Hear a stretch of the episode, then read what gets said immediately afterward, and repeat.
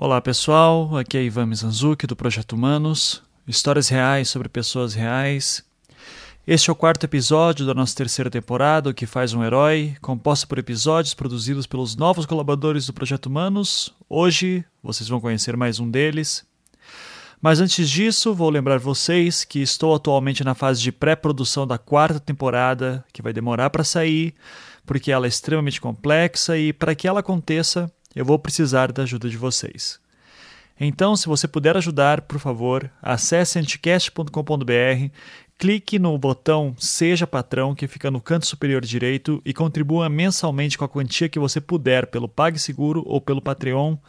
A quantia que você contribuir vai me ajudar com custos de viagem, estadia, equipamentos e eu garanto que vai valer a pena. É uma promessa.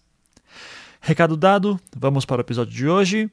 O tema da nossa temporada, como vocês já sabem, é o que faz um herói e busca explorar como esse conceito pode ser bastante flexível. E se a maior parte das histórias de heróis que conhecemos são aquelas que mostram pessoas lutando contra situações adversas, é interessante imaginarmos que às vezes nossos maiores inimigos somos nós mesmos. E também às vezes, ao invés de lutarmos contra nós mesmos, devemos apenas nos entregar, nos abrir. Essa história fala um pouco sobre isso. Ela foi produzida por Pedro Ferrari, que possui um jeito muito particular de contar histórias, o que a torna ainda mais interessante.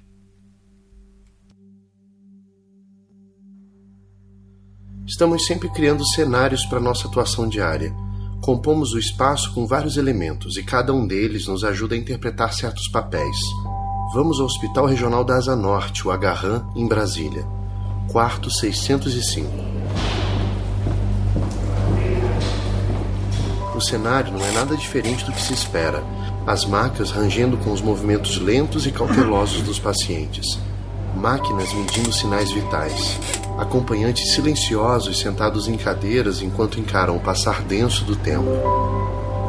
Entre os suportes de soro, lençóis e saídas de oxigênio, alguns papéis são minuciosamente interpretados.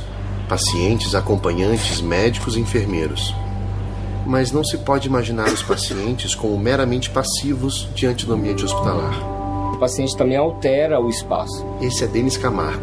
Acabei de completar 46 anos, sou ator, diretor, palhaço, produtor cultural e sou técnico de enfermagem também e ele me contou sobre como os pacientes subvertem o cenário hospitalar. Tem uma mesinha de cabeceira que ele não gosta de cabeceira, ele deixa do lado da cama. Tem uma escada que tem alguns que sobem, utilizam, outros já não gostam da escada, então ele deixa no meio ou do lado. Ou suporte de soro junto com outro suporte, que aí tem uma outra estrutura ali que é uma bomba de infusão. Não é apenas de instrumentos hospitalares que se compõem os quartos do agarram Objetos pessoais dos pacientes surgiam como vestígios daqueles que habitavam aquele espaço, ainda que temporariamente. Fora a mala ou uma mochila ou comida, muita comida que o paciente não come, ou às vezes está muito limpa ou muito sujo. É um cenário de certo equilíbrio entre os objetos pessoais e hospitalares. Cada coisa e cada papel em seu lugar. A frieza do hospital aparece da cenografia daquele quarto 605. E então, um novo objeto cênico ajuda a subverter todas essas identidades.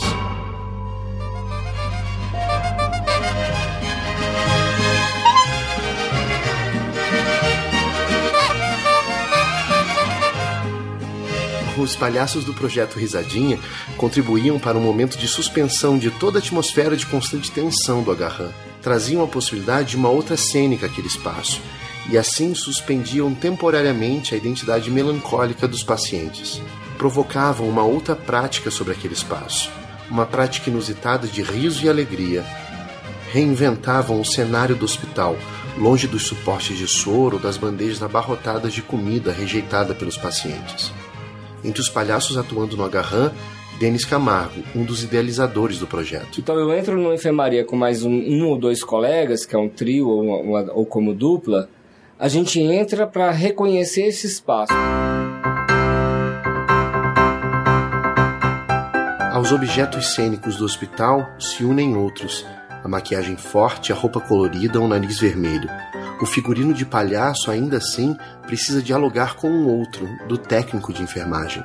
A subversão do espaço hospitalar precisava ser limitada pelas preocupações próprias à área da saúde. Entre essas preocupações, o receio com o toque, podendo facilitar infecções, deveria ser evitado. Por outro lado, há o afeto próprio ao palhaço que clama por essa aproximação. Uma contradição entre o espetáculo e o hospital. E é com essa contradição que os componentes do projeto Risadinha precisavam lidar. E a, e a gente chegava em algumas situações muito constrangedoras mesmo de não conseguir fugir, era limítrofe. Tinha uma senhorinha no 605 que a primeira reação dela era, era sentar, abrir o braço e pedir o abraço. Eu respirava, fechava o olho e ia, do tipo, quebrei a regra número um. Mas eu também não posso fazer isso com essa senhora, do tipo. Denis havia entrado primeiro no quarto 605 para reconhecer o espaço e checar se todos os palhaços poderiam entrar. Logo após ele, apareceu à porta outro palhaço, o Hugo. Eu tinha acabado de sair do abraço e eu tava todo assim, meio que ruborizado, do tipo. Ela fez a mesma coisa pra ele. Ele me olhou, olhou pra ela e eu peguei e fiz assim: vai. Aí ele foi, né?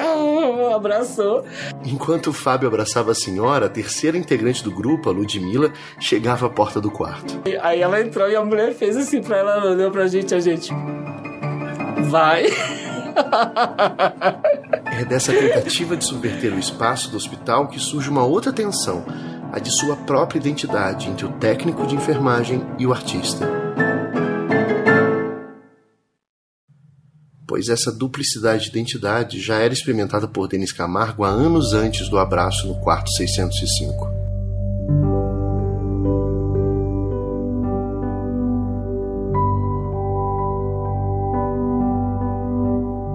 Quando terminava o curso de artes cênicas na Universidade de Brasília, Denis já trabalhava como técnico de enfermagem no Agarran. Dividia sua vida entre os dois mundos e seus espaços. No mundo do teatro, havia sido demitido, junto com alguns colegas, de uma companhia teatral. Tentou argumentar com o grupo sobre como havia se dedicado ao projeto. E isso foi colocado, mas mesmo assim a decisão já estava tomada e isso acabou fazendo também que eu mergulhasse nessa reflexão. Acho que numa coisa bem negativa mesmo de doença, assim, de depressão mesmo. Porque a, quando explode em choro, você vê, tem alguma coisa errada, né? Quando eu acordei um dia, eu já estava chorando. Uma das colegas que também havia sido demitida escreveu uma carta de desabafo. Não foi Denis quem escreveu, mas ainda assim soava como uma explosão dos sentimentos que ele mesmo vivenciava. E é a partir daquela correspondência que ele começou a trilhar seu caminho de reconstrução. A carta chegou na minha casa, eu li, chorei durante três dias, porque eu falei, nossa, ela conseguiu dizer metaforicamente através de uma carta o que ela, o que ela sentiu o impacto da demissão. Decide então adaptar a carta como forma de resposta. O texto seria parte de um espetáculo chamado Aqui Ninguém Paga Meia. Já falamos dessa peça quando tratamos de Ana Paula Barrenecheia, que acabou integrando o projeto algum tempo depois. A ideia de Denis era criar uma personagem feminina composta por várias cenas escritas por diferentes atores. E quando eu propus fazer o Aqui Ninguém Paga Meia, eu falava, não, o espectador é convidado a entrar dentro na cabeça, dentro desse ser, e olhar como estão as feridas desse ser. Não é para mostrar a beleza, é para mostrar as feridas, é para mostrar o desajuste, é para mostrar que, as consequências de relações frustradas, de relação no trabalho, de relação amorosa, de uma série de, de questões que, que essa pessoa passou, que de fato eram reflexões sobre a minha própria vida. Isso também eu questionei um pouco na minha personalidade, né? Você acaba querendo mostrar para as pessoas que você tá bem, você sorri, você tá bem vestido, tá com o cabelo bem cortado, só que por dentro você tá destruído. E ninguém vê porque é uma fachada, né? A essa forma de se expressar intimamente unia-se a dificuldade de conseguir um espaço viável para apresentação. Decide então fazer o espetáculo na casa em que morava. A oportunidade de fazer o Aqui Ninguém Paga Meia dentro da minha casa, na casa que ainda era alugada, na 706 Norte, foi chocante para a maioria das pessoas, que para eles isso era muito interessante, entrar numa casa real, que não era uma casa cenográfica, uma casa onde de fato pessoas moravam e poder assistir um espetáculo performático. E perambulando pelos cômodos, os espectadores viam diferentes cenas nas quais os atores expunham suas feridas e suas dores. Abriam as portas de si mesmos, assim como da casa de Denis. Nela, vestígios daqueles que ali moravam, vestígios entre objetos cênicos e fragmentos desse eu que Denis tentava expor. E essa exposição de si mesmo se estendia à sua casa e a seus objetos espalhados pelos cômodos. Que usava cama, banheiro, guarda-roupa, geladeira, fogão, usava na função real do, do material. E eram remexidos, tocados pelos espectadores. Então, assim, o público ele tinha duas experiências: experiência estética e, ao mesmo tempo, uma experiência de invasão de intimidade de alguém. Por mais que ele não soubesse quem morava, morasse ali, ele tinha certeza de que aquela casa era de alguém. Então ele estava invadindo uma privacidade alheia e ao mesmo tempo desfrutando de uma estética cênica preparada para essa invasão. Né? Mas talvez mesmo sem perceberem, os espectadores não invadiam apenas o espaço, mas os medos e frustrações de cada qual dos atores que atuavam em cada qual dos cômodos. E cada um trazia as suas próprias referências trazia. e os seus próprios exorcismos pessoais. Isso, também. era uma questão que eu coloquei. Eu preciso disso para você dar a verdade uhum. que eu quero. Para você tocar o dedo na ferida também, né? Para você também não ficar protegido com isso. Porque também não existia muita proteção. O espectador está em contato direto contigo. É um espetáculo performático, né? É um teatro performático. Você está contracenando, você está tocando. Você, às vezes você, o, o, espectador vai sentir seu cheiro, ele vai sentir seu hálito, ele pode esbarrar em você. Então você não tem uma barreira. E eu preciso que você se exponha mesmo, para que você se sinta forte e poder controlar a situação. Então, de alguma forma, cada atriz e cada ator ele colocou questões pessoais ali dentro do seu espaço de cena. É a terapia em grupo, né? Terapia coletiva. porque também era muito louco, porque quando a sala liberava, a sala liberava o espectador para visitar todos os cômodos, todas as cenas começavam ao mesmo tempo. Então tinha um tempo dele do espectador fazer o roteiro livre, circular por todas as cenas, assistir às vezes uma ou duas, duas vezes e depois ser expulso. Então, a partir desse momento, toda a casa falava. Importante é que a cena.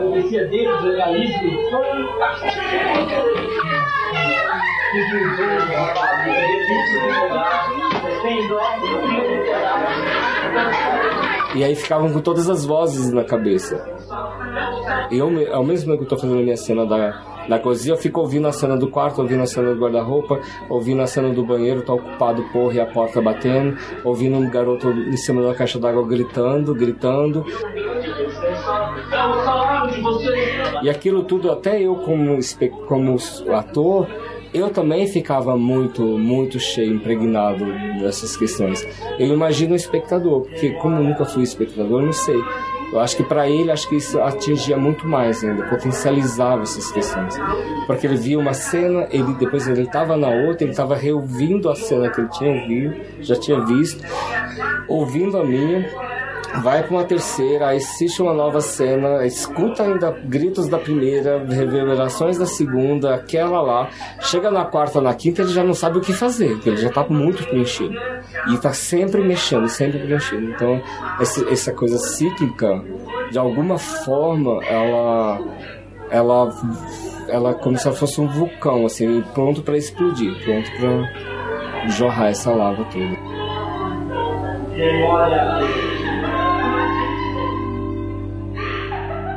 O espetáculo é então selecionado para um festival em Curitiba. Lá alugam uma casa para a apresentação. A recepção foi excelente.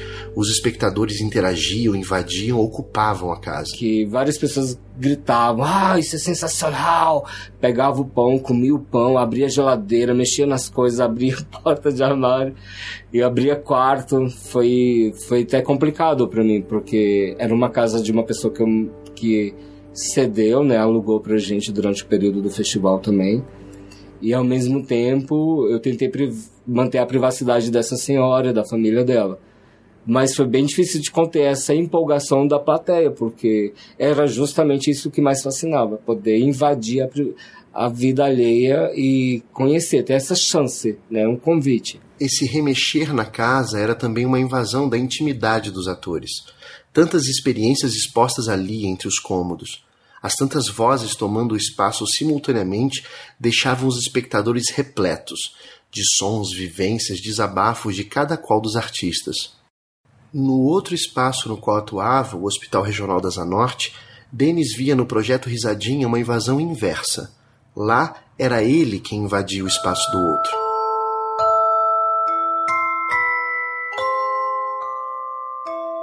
Macas, bandejas de comida, suportes de soros, mochilas dos pacientes. Naquele quarto hospitalar que era alterado pela paciente para emular uma casa, Denis era o invasor. a senhora do quarto 605 aguardando o abraço dos palhaços. Ela ficava assim, ó, vibrando, né, toda trêmula, doida para receber o abraço. E é dessa invasão do palhaço, tanto do hospital quanto do quarto da paciente, que surge a preocupação com o risco de infecção. Depois eu falava com o filho dela, falava, ai, me desculpa, mas não tem como. A sua mãe pede o um abraço. E ele deu o um abraço na minha mãe. Ele fala, não me importa, não me importa, abraço minha mãe. Ela fica mega feliz com a presença de vocês. Eu falei, tá, mas é um, é um medo que a gente tem de, de, de, controle de infecção. Ele fala, não tem problema, abraço minha mãe. Eu prefiro que vocês abracem minha mãe do que deixar ela ali. O figurino colorido, o nariz vermelho, a maquiagem forte. Tudo aquilo ajudava a transformar o ambiente hospitalar. Mas ainda assim, era uma invasão. Ao contrário dos espectadores, que no Aqui Ninguém Paga Meia, reviravam a casa de Denis invadindo sua privacidade, no agarrão, os palhaços do projeto Risadinha precisavam de cautela. Estavam no cruzamento de dois horizontes cênicos: um artístico, com sua fanfarra e perucas, outro hospitalar, com seu cenário de bombas de infusão e catéteres. Porque o ambiente hospitalar, o que ele traz para o paciente que está lá dentro, mesmo que ele tenha uma unha cravada, é que é um espaço onde as pessoas morrem. Está ali, próximo da morte. E quando morre alguém, todo mundo fica muito tenso. Quando há alguma morte recente no hospital, o luto parece vencer o riso inspirado pelos palhaços. A tristeza e a melancolia supostas na identidade dos pacientes nesses momentos tornam-se mais fortes. Eles também se sentem ofendidos, porque não é um momento de comemoração. Para nossa cultura não é. Se, se a gente estivesse no México seria perfeito, mas a gente está no Brasil, onde tem uma cultura que, que a, questão do, do rito da morte ela é muito sutil, muito delicada. Tem, tem que ser respeitosa. Denis estava, afinal, entre dois espaços diferentes, cada qual com seus papéis pressupostos e limitados. Em grupo, os artistas buscavam traçar estratégias de aproximação e o reconhecimento desses limites. O maior de todos foi o respeito.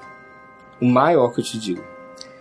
A, a gente está ali para fazer o trabalho, mas se alguém disse não, ou se disseram não, a gente sai.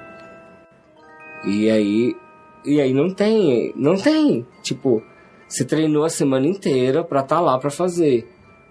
Disse não, você volta para casa com aquele não e tentar transformar um não que poderia ser algo hiper negativo de você tomar de novo, tomar duas garrafas de vinho e chorar. Você vai falar não. E é um não que também não é um não definidor, né? Não é um não que nunca mais volta aqui. Na semana que seguinte eu tinha que estar tá lá e vendo se esse não continuava não.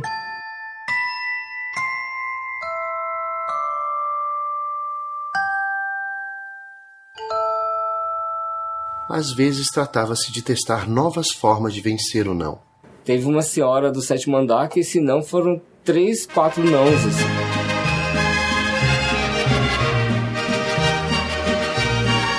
Entrava, sai daqui, não quero vocês. Ah, sai!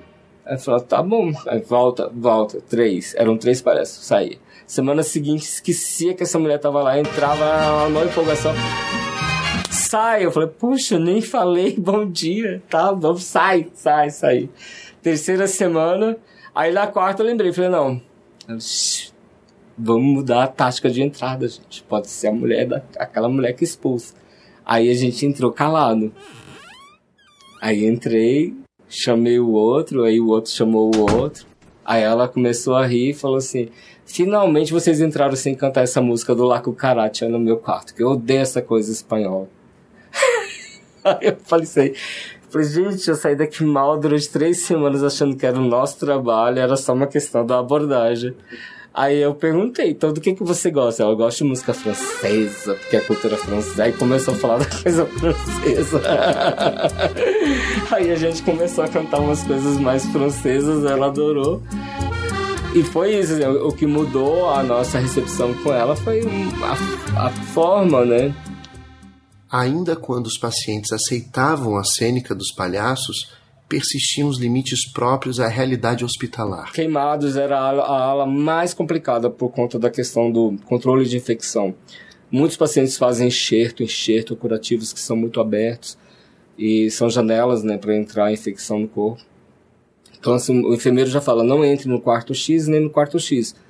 Mas que bom que vocês vieram, e faça o melhor possível, porque eles precisam de vocês. E é na ala de queimados que a inserção de todos aqueles elementos estranhos à cênica hospitalar, os narizes vermelhos, as cores vibrantes das roupas e a maquiagem, deveria ser ainda mais cautelosa. Então, assim, era uma ala complexa, bem complicada para o nosso trabalho, mas que o pessoal, tanto a enfermagem quanto o pessoal dos médicos, sabia que a gente tinha um certo efeito sobre o paciente. Né? Tirar ele do momento ali de tensão, sei lá, transportar ele para um momento mais de ludicidade, tirar ele de 5 cinco, minutinhos já era suficiente. Nessa ala, outras tantas histórias compunham a vivência dos artistas. E tinha um garoto do 310, um homem que eu nunca cheguei a ver, e nunca vou ver porque ele chegou a falecer depois. A gente não podia entrar. Mas a gente perguntava na porta, a gente podia fazer. E, e acho que ele conseguia ver o reflexo da janela. E a mãe sempre ficava na ponte, no entre ali, a gente e, e éramos três, o trio, né? Eu, o Leonardo e a Ludmilla Valejo. Então a gente fazia para esse garoto e ele ria lá dentro. E aí ele identificava a gente pela voz também. Sempre. Ele, ele era tanto. Acho que foram quatro meses e cada semana que a gente voltava a gente fazia uma coisa diferente para ele já sabia que era especial. Então tinha que ser algo cantado, algo que a voz chegasse lá, né?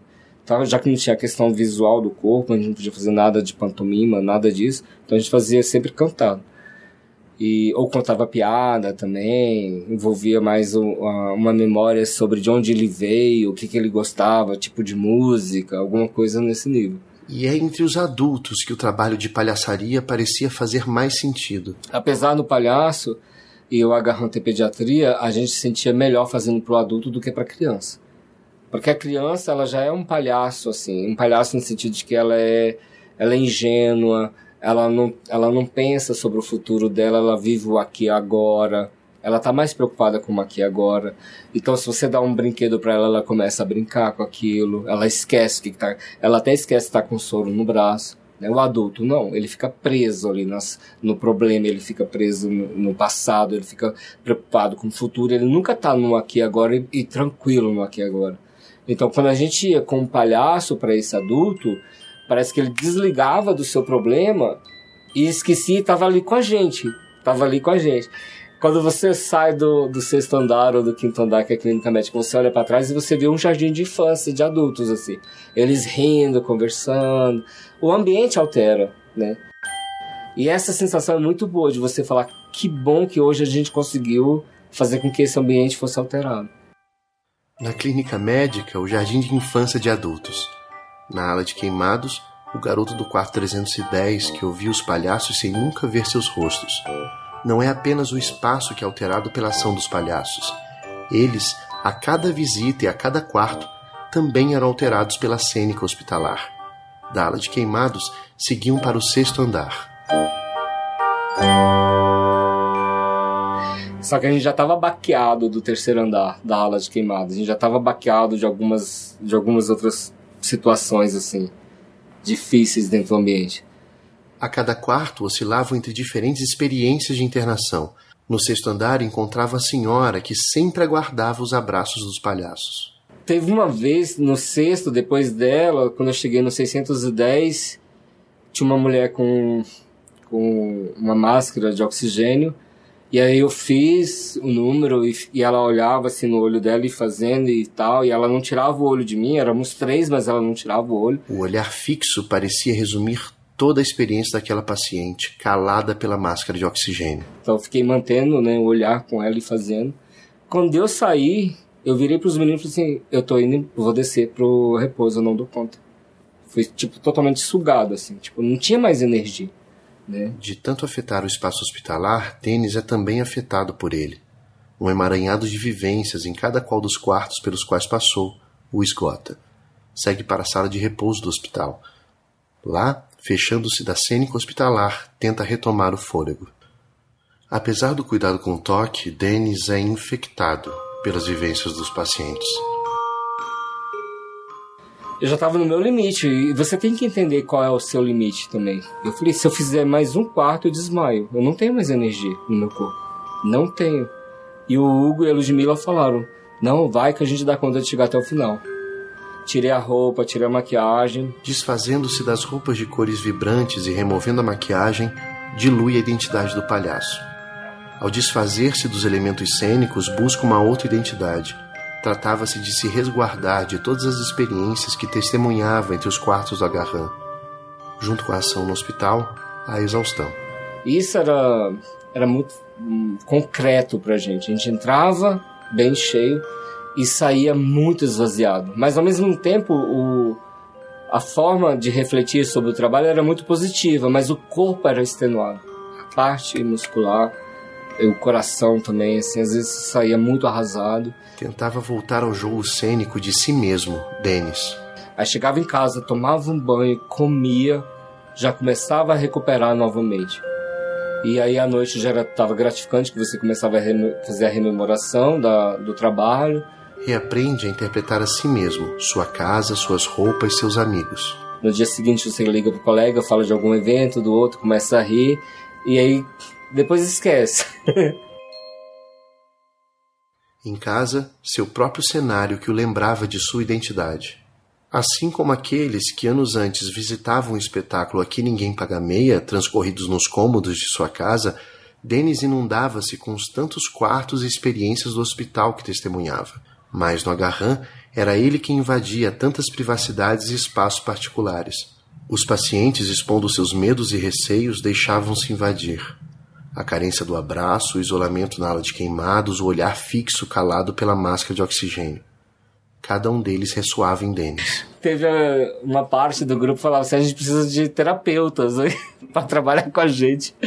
Falava se a gente colocar um terapeuta, ele vai botar a gente para pensar e aí a gente não faz mais nada. Porque a gente for pensar sobre o que a gente faz aqui, a gente não faz esse trabalho. Se o espaço do agarran com a presença dos palhaços se tornava ambíguo, dividido entre a maquiagem subversiva e o equipamento hospitalar ao qual os pacientes eram submetidos, o mesmo acontecia com Denis dividia-se na contradição entre o técnico de enfermagem e o artista. Mesmo o curso de artes cênicas havia surgido anos antes da frustração com a área da saúde. E, e, eu acho que foi uma válvula de escape também, porque a área de saúde já tinha me frustrado algumas, algumas experiências bem negativas na, relação, na inter-relações profissionais dentro do hospital, né? Como técnico de enfermagem, lidando com médicos, ou ou dentro de um ambiente onde tinha muita perda de vida por erros de procedimentos, né, tanto da área de enfermagem quanto da área dos médicos. Aí eu fiz o curso de teatro e o curso de teatro me deu um up, assim, tipo, você pode falar daquilo que você deseja, você pode abordar questões que você gostaria de falar, você pode mostrar às pessoas outras possibilidades, isso, isso foi me encantando. Mas ambas identidades acabaram convivendo. Com o projeto Risadinha, houve uma tentativa de conciliá-las. E era engraçado, eu de palhaço me chamavam de Denis, eu de técnico de enfermagem me chamavam de palhaço, assim. No começo isso começou a me incomodar, mas depois isso para mim já virou uma fusão. E um dia eu tava medicando uma criança e o menino falou: Ah, palhaço, por que você, você vem amanhã de novo? Aí a, a mãe dele falou assim: Não chama o enfermeiro de palhaço, porque ele é um enfermeiro. Aí eu ri, né? Aí ele falou, mãe, mas ele é o palhaço. Aí ela me olhou assim, eu falei, eu sou palhaço também, pode deixar, não me importa não. Isso pra mim não é palavrão. Ela, ai, desculpa.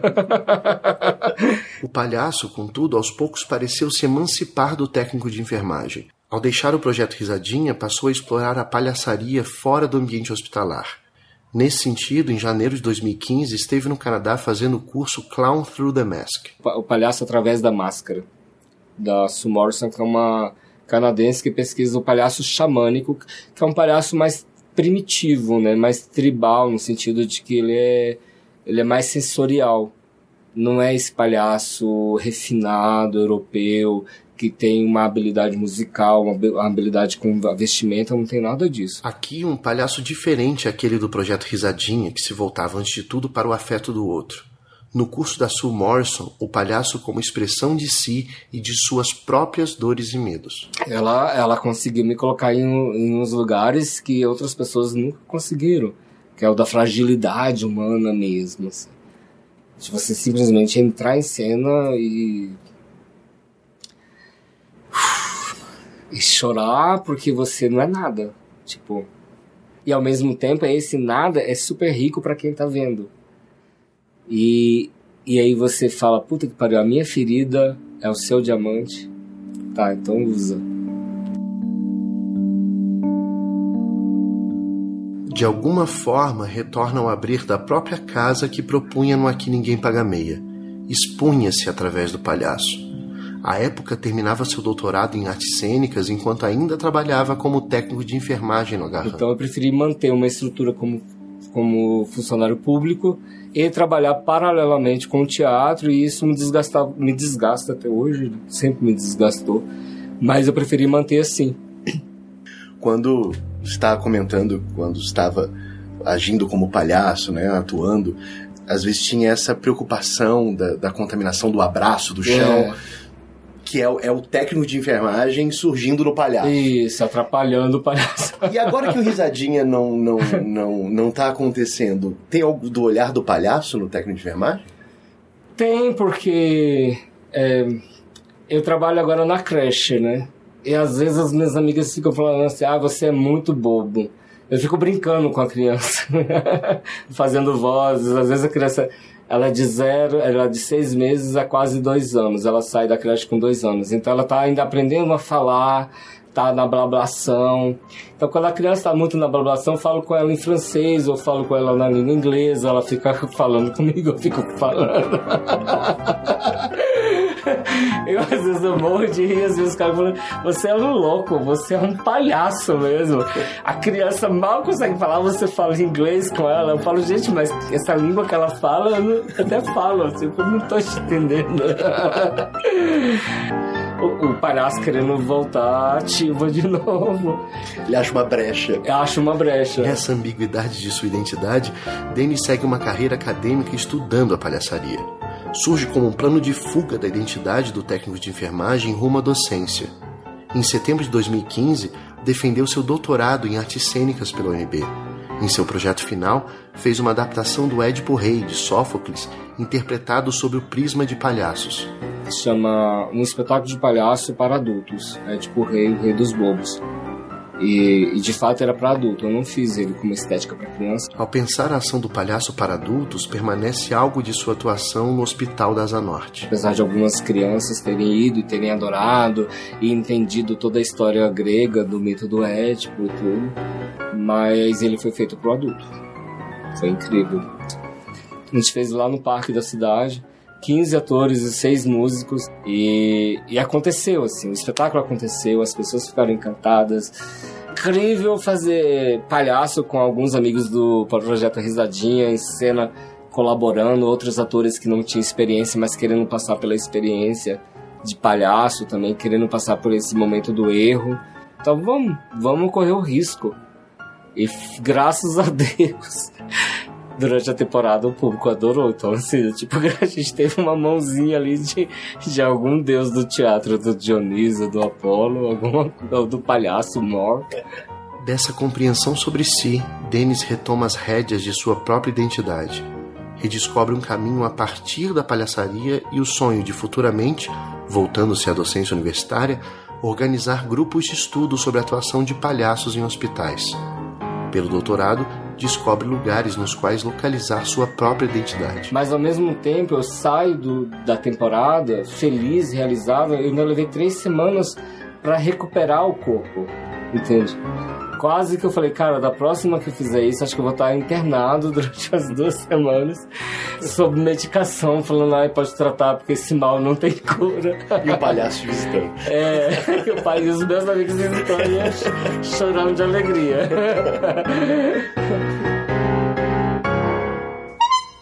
Pedro Ferrari é doutor em História pela Universidade de Brasília e um apaixonado pela microhistória e podcasts. Inclusive, ele já participou de um chamado Visão Histórica, que hoje já encerrou suas atividades. Como professor, gosta de garimpar histórias e criar formas de contá-las. E também é um orgulhoso patrão do podcast. Por sinal, obrigado, Pedro, mas agora você faz parte do time e não precisa mais. Um beijo. No próximo episódio. Você lembra a última coisa que você falou com o vô antes dele ir embora? Falei, eu lembro, eu falei com ele, não vai lá fora. É, isso aí é, é, é cachorro que, tá, que deve estar tá falando nas crianças. Ainda assim, a Ana tinha quatro anos, ela ainda puxou o pijama dele para ele não ir. E eu falei, não vai. Ele falou assim, não, eu vou só ver o que está acontecendo. Ah.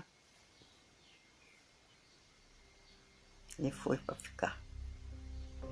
E foi para ficar mesmo. Aqui no Projeto Humanos, o que faz um herói.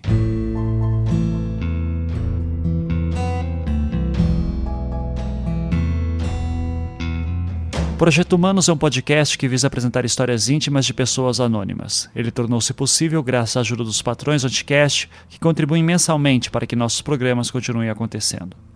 Se você gosta do nosso trabalho e gostaria que ele continuasse, você pode contribuir acessando o site do Anticast, anticast.com.br, e clicando na seção Seja Patrão ali no topo. Nos vemos na semana que vem.